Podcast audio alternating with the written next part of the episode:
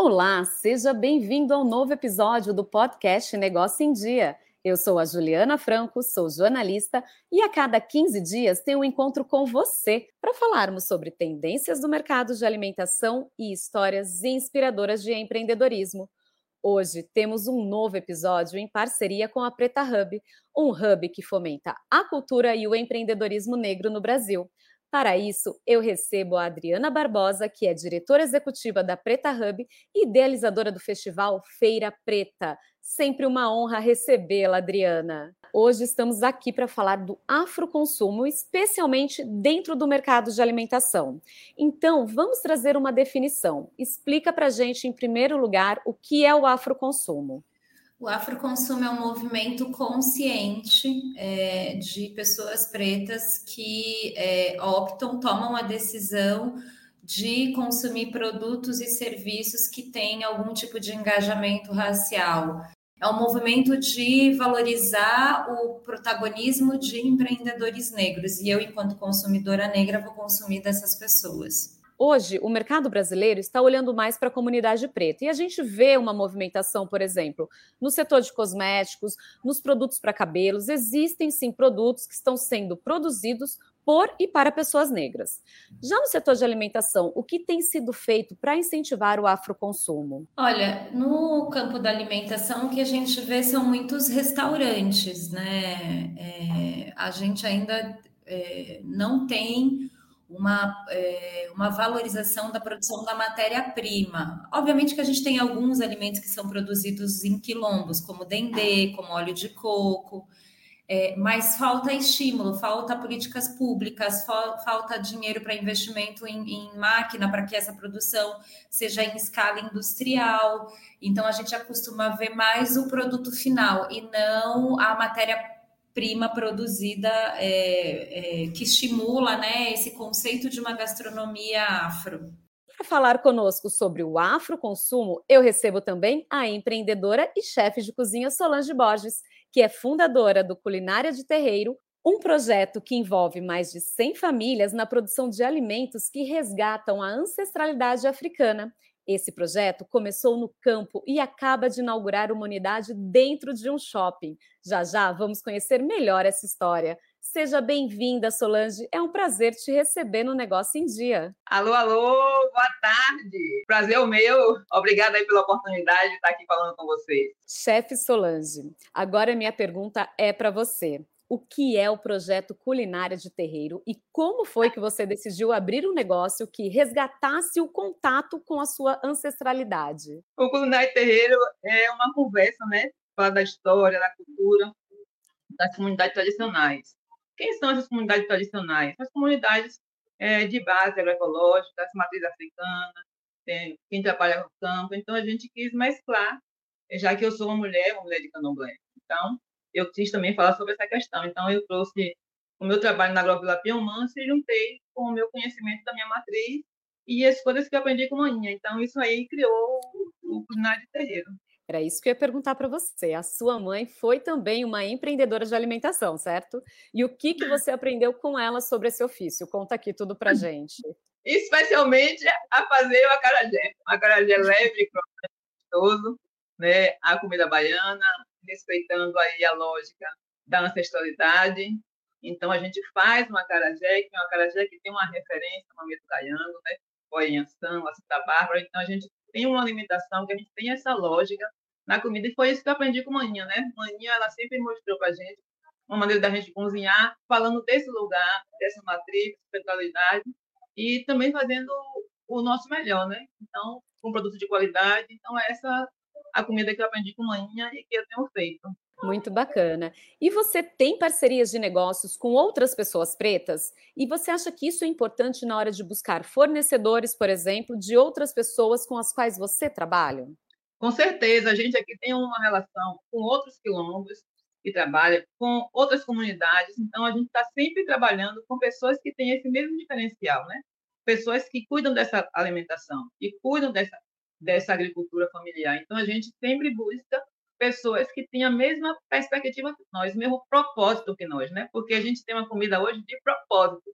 O nosso propósito aqui é mostrar para as pessoas que a gente tem produto de qualidade e que a gente pode fazer com técnicas simples, né, que a gente aprendeu com nossos ancestrais, uma comida de, de qualidade, trazendo esses produtores do nosso entorno para poder trabalhar conosco. Adriana, por muito tempo a comunidade preta não foi vista como consumidora em potencial, mas vemos que isso está mudando, ainda que lentamente, e em grande parte graças ao trabalho de empreendedoras pretas como você e a Solange Borges. Além de consumidoras, o afroconsumo coloca pessoas pretas na posição de criadoras, empreendedoras, donas dos seus negócios. Falando especificamente do setor de alimentação, qual é a importância que ele tem para os empreendedores negros e para o afroconsumo? Ele é fundamental para o campo do empreendedorismo da população negra no Brasil. As mulheres negras são chefes de família e tem muitas mulheres negras que atuam no campo da gastronomia, né? Que tem seus restaurantes, seus carrinhos, suas bancas, né?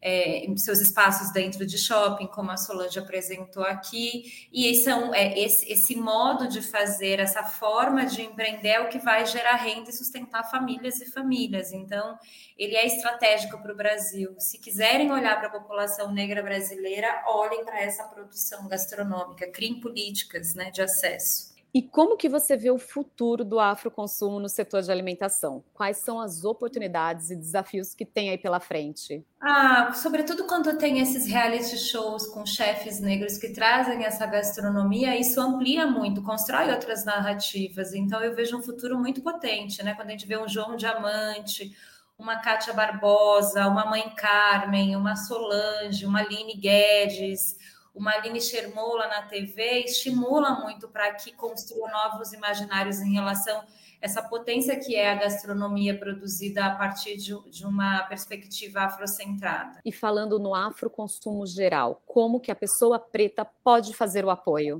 Consumindo, mapeando esses empreendimentos e consumindo dessas pessoas.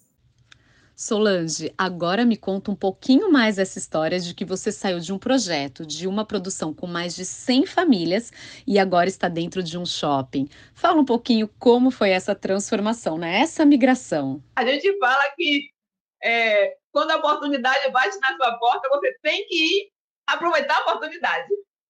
Então, eu estava um dia no shopping e aí me deu essa inspiração de colocar a nossa atividade aqui, né? E aí tinha um espaço que dá para a gente começando essa operação aqui no shopping. E a gente começou essa operação aqui no shopping. Por que, Solange, no shopping? O shopping ele oferece um espaço que tem muitas outras pessoas, né? E também tem uma parte boa que é estacionamento amplo, para as pessoas virem, ver nossos produtos. Então, a gente não perdeu a oportunidade de trazer do quintal ao shopping. Então, a gente está trazendo para cá nossos beijus, nossas cocadas, nossas comidas agroecológicas e nosso tempero, o tempero de comida simples, né? com cuidado, com zelo, para poder atender as pessoas que estão aqui nessa, nesse lugar, né? do Shopping Boulevard Camaçari. Certo, a gente está chegando ao final do episódio, mas antes eu tenho uma pergunta para Solange, ainda referente ao restaurante Culinária de Terreiro no Shopping Camaçari. Me conta como tem sido a recepção do público nesse ambiente de praça de alimentação, né, que é bem diferente do espaço original, e se você teve Sim. que fazer alguma adaptação nas receitas ou na estratégia de divulgação. Olha, tem uma receita que são receitas clássicas, que a gente não muda. A moqueca de mamão verde com ovo, é, o nosso carajé, o nosso caruru, nossa dobradinha, nosso sushi. Então, tem coisas que a gente não muda. Para atender ao público, aos clientes que vêm ao público, nós estamos ampliando nosso cardápio. Então, nós temos saladas, nós temos grelhados, nós temos outras comidas que a maioria das pessoas comem. Mas também a gente não pode deixar nossa identidade se perder. Então, a gente traz nossa identidade e também a gente vem é, oferecendo outras possibilidades para outras pessoas que é, não conhecem, né? porque o shopping tem uma diversidade muito grande de gente. Tem gente que vem de outros estados, que trabalham aqui no Polo de Camaçari. Então, nós trazemos nossa identidade e também incluímos outras pessoas que não estão acostumadas com essa comida. Mas nós estamos muito felizes, porque a receptividade está ótima, as pessoas felizes com nossa comida, e a gente está bem alegre, porque a gente chegou com um pouco de medo, né? Porque você está empreendendo uma culinária de terreiro, mas esse medo está indo por terra, que as coisas estão tudo caminhando muito bem. Solange, muito obrigada por ter aceitado o convite de participar do Negócio em Dia e aproveite esse espaço e deixe o seu contato e, claro, o contato do Culinária de Terreiro para que nossos ouvintes possam acompanhar o seu trabalho.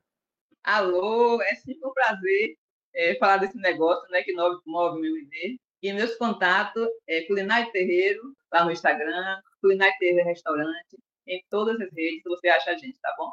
É só colocar lá, Culinária Terreiro, ou Culinário Terreiro Restaurante. Muito obrigada pela oportunidade, prazer grande estar aqui com vocês. Grande beijo. Adriana Barbosa, mais uma vez, obrigada pela presença e por compartilhar o seu conhecimento sobre o universo do afroconsumo e do afroempreendedorismo. Imagina, eu que agradeço o convite e a possibilidade de fazer essa prosa com a Solange, quem admiro muito. O Negócio em Dia é um podcast realizado pela Academia Saí, um programa do Instituto Açaí idealizado pelo Açaí Atacadista com produção da Mega Media Group. Não deixe de nos acompanhar também pelo portal academiaçaí.com.br e nas redes sociais. Até a próxima!